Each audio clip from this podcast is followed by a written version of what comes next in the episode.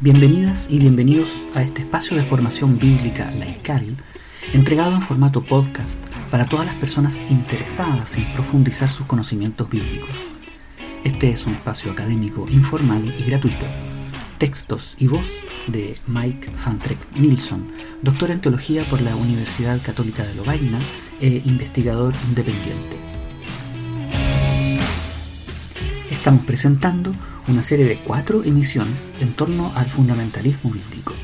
Puedes encontrar más material sobre este y otros temas en el siguiente sitio web www.mikevantrek.cl www.mikevantrek.cl Bienvenidas y bienvenidos al segundo episodio en torno al tema del fundamentalismo bíblico. En el episodio anterior se expusieron tres características del fundamentalismo. En síntesis de aquellas características, el fundamentalismo considera que, primero, la Biblia tendría a Dios por autor y por tanto no podría ella contener errores y por tanto debería ser interpretada literalmente. La Biblia sería, en segundo punto, un libro único en su género, por lo que no debería ser interpretada según los principios generales, sino más bien según principios que son exclusivamente para ella.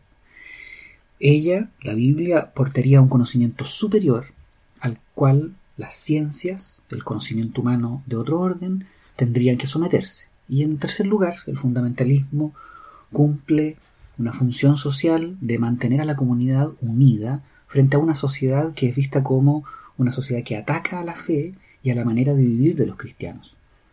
Por esto, los grupos fundamentalistas son, además, políticamente conservadores.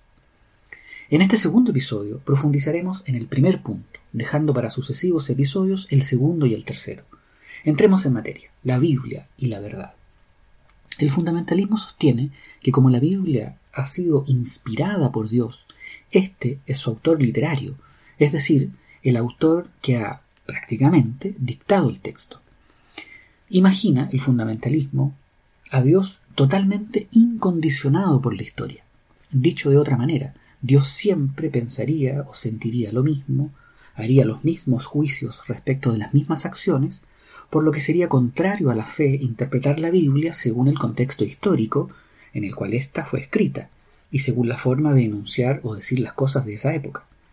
Para poner en práctica la palabra de Dios contenida en la Biblia habría que seguirla al pie de la letra, aplicar sus preceptos al día de hoy.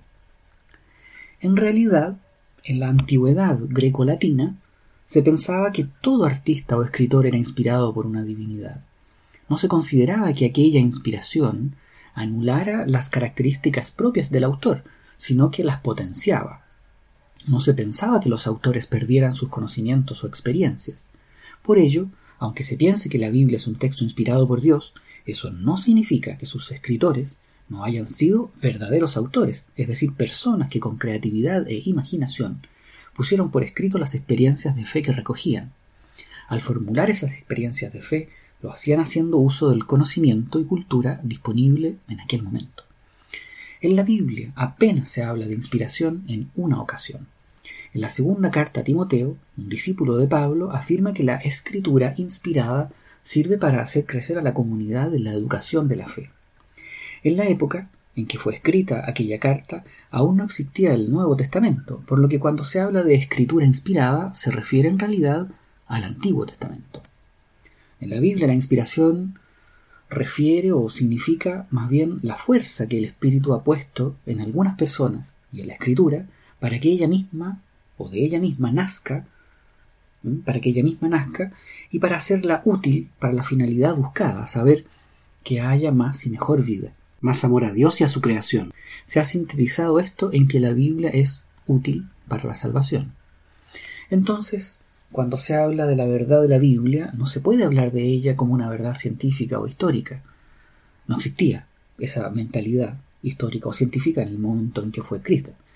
La Biblia es un texto literario, y como tal hay que hacerse ante todo una pregunta. ¿Qué verdad puede plantear un texto literario? ¿Qué verdad puede plantear una poesía, una alabanza, un mito una leyenda? Un texto literario no se compone ante todo para decir una verdad, sino para producir un efecto, para ayudar a vivir una experiencia, para hacer ver un punto de vista, para impulsar a sus lectores a mirar en tal o cual dirección. Analicemos un ejemplo breve. Los evangelios de la Biblia muestran a Jesús proclamando el reino o reinado de Dios. El reino o reinado de Dios sería una respuesta para los endemoniados, los enfermos, los que están sometidos a las leyes que los mantienen en un estado constante de calamidad. El reino de Dios sería una propuesta de una nueva organización política encabezada por Dios. Es una propuesta teocrática que abrigaba la esperanza de que Dios tomara el control político de la sociedad judía del siglo I para desplazar a las élites gobernantes que concentraban cada vez más la tenencia de la tierra y por tanto el dinero y el poder. Al invocar el reino de Dios, Jesús lo hacía desde las categorías políticas y culturales de un Galileo. Quienes lo seguían coincidían con él en su proyecto, pues pensaban que restableciendo a Dios en la cúspide de la sociedad haría de ella una sociedad más igualitaria. De hecho, veían el poder liberador de Jesús cuando interpretaba él las normas de pureza de la época y reubicaba dentro de la sociedad quienes habían sido puestos al margen de ella, leprosos, paganos, endemoniados, o que parecían serlo, enfermos, pecadores, etc. Las categorías con que pensamos la sociedad hoy no son las mismas que las categorías con que Jesús y sus seguidores pensaban la sociedad del siglo I. Vivimos en una sociedad plural, donde hay diversas creencias religiosas y también muchas personas que no adscriben a una religión o credo, personas que no creen en Dios, Pensamos que la mejor forma de gobierno no es una teocracia u otra forma de gobierno unipersonal, como una dictadura o una monarquía. Pensamos que es mejor una democracia donde existe respeto por la diversidad y pluralidad. Una interpretación fundamentalista, sea de la iglesia que sea, incluso la católica, no puede simplemente repetir la proclama de un reino o reinado de Dios como lo hizo Jesús y sus seguidores, porque produciría el efecto contrario, produciendo más exclusión y estigmatización.